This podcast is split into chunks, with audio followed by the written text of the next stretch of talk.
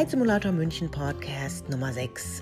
Der letzte in 2019. Koordination. Hallo zusammen, ich bin es wieder, eure Sharon mit dem Podcast des Reitsimulator München. Heute möchte ich ein paar Worte zur Koordination verlieren.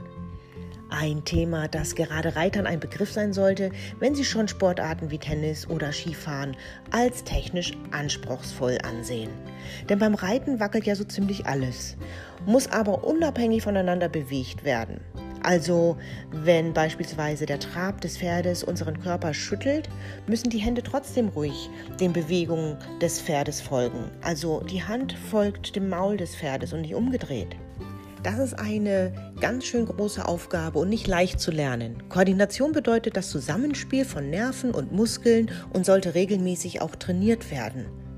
Darum sitzen die Reitanfänger in der Regel auch ohne Zügel an der Longe auf dem Pferd, um sich in Ruhe an die Bewegungen gewöhnen zu können.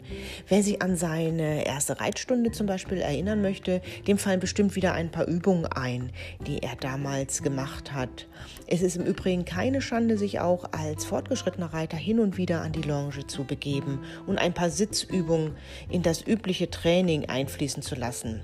Das verbessert nämlich unwahrscheinlich die Losgelassenheit des Sitzes und erleichtert einem die Arbeit hinterher wesentlich. Hier also ein paar Übungen, die ich mal aus einem kleinen Büchlein stibitzt habe und natürlich auch die, die ich während meiner 500-stündigen Yoga-Trainer-Ausbildung ähm, zusammengestellt habe. Wer heimlich zu Hause anfangen möchte, kann sich einen Sitzball nehmen und versuchen, darauf sitzen zu bleiben und die Füße dabei vom Boden zu nehmen. Je länger man das schafft, desto besser ist es natürlich. Und nicht schummeln und den Ball weniger Luft geben, das wäre ja ein kleiner Selbstbetrug. Je praller der Ball aufgeblasen ist, desto schwieriger ist es natürlich, die Balance zu halten. Aber das ist alles eine Übungssache. Und wo ein Wille ist, ist auch ein Weg.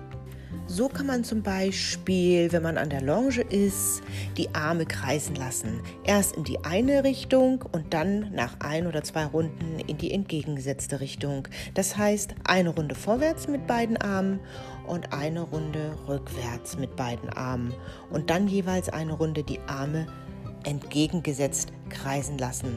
Wer das durchhält, ist schon weit vorne. Das Ganze ist natürlich auch anstrengend. Aber wie gesagt, weniger ist da mehr und dann macht man lieber peu à peu etwas. Wer das geschafft hat, kann die Arme nach außen ausstrecken und den Oberkörper nach links und rechts drehen. Diese Übungen schulen die Koordination des Oberkörpers, unabhängig vom Geschaukel unter einem. Das Gehirn hat damit schon allerhand zu tun. Wer schon mal versucht hat, sich den Bauch zu streicheln und gleichzeitig auf den Kopf zu klopfen, weiß, wovon ich spreche. Nach dieser Übung kann allerdings sein, dass die Beine des Reiters etwas zu klemmen anfangen, da man versucht, die Bewegung des Pferdes durch Anspannen der Oberschenkel aufzufangen. Irgendetwas muss ja stillhalten, wenn man sich oben herum so viel bewegt. Um einen losgelassenen Sitz zu erreichen, lohnt sich schon mal die folgende Übung. Steigbügel überschlagen. Ja, die meisten von euch werden wohl gerade jetzt zusammenzucken und sagen so, ups, aber glaubt mir, es ist halb so wild. Also Steigbügel überschlagen und Beine locker hängen lassen. Antraben und im Trab die Knie bis zur Kammer des Sattels hochziehen und fallen lassen. Fallen lassen meine ich jetzt nicht einfach so runterrumsen lassen, aber bedacht halt fallen lassen. Immer rechts und links abwechselnd. Hat man den Trab bewältigt, kann man die Übung auch im Galopp machen. Vorsicht ist natürlich immer geboten. Der Anfang kann sehr schwer sein, aber wenn man einmal im Takt ist, dann geht es auch erstaunlich gut. Wer das geschafft hat, wird sich wundern, wie sich das Gefühl hinterher im Sattel ändert.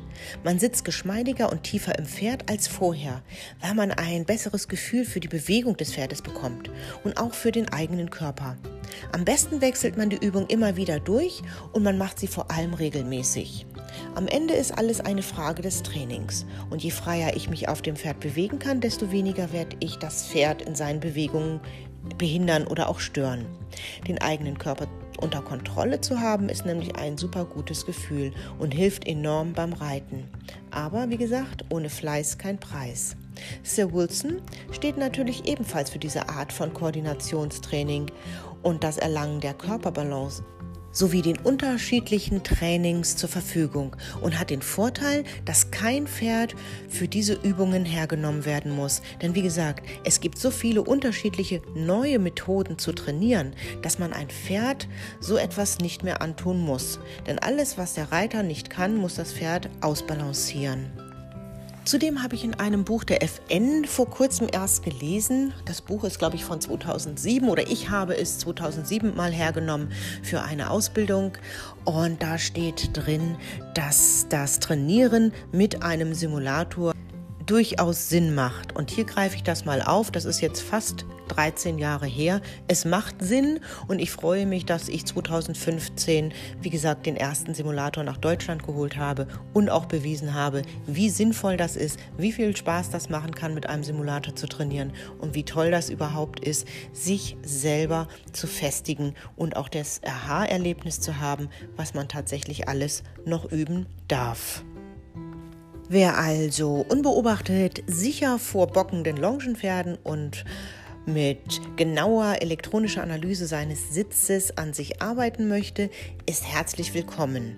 Gern verrate ich euch in einer Session auch Yoga-Übungen, die ich besonders für den Reiter hervorhebe und ich mir während meiner 500 Stunden zertifizierten internationalen Yoga-Coach-Trainer-Ausbildung viel Gedanken gemacht habe, mit denen ihr euren Körper geschmeidiger und in Einklang für Pferd und natürlich auch Reiter im Sattel machen könnt. Ein Podcast zu Yoga für Reiter, also für mich immer genannt Equestrian Yoga oder unter meiner Instagram Yoga Coaching for You Seite und natürlich auch Reitsimulator München.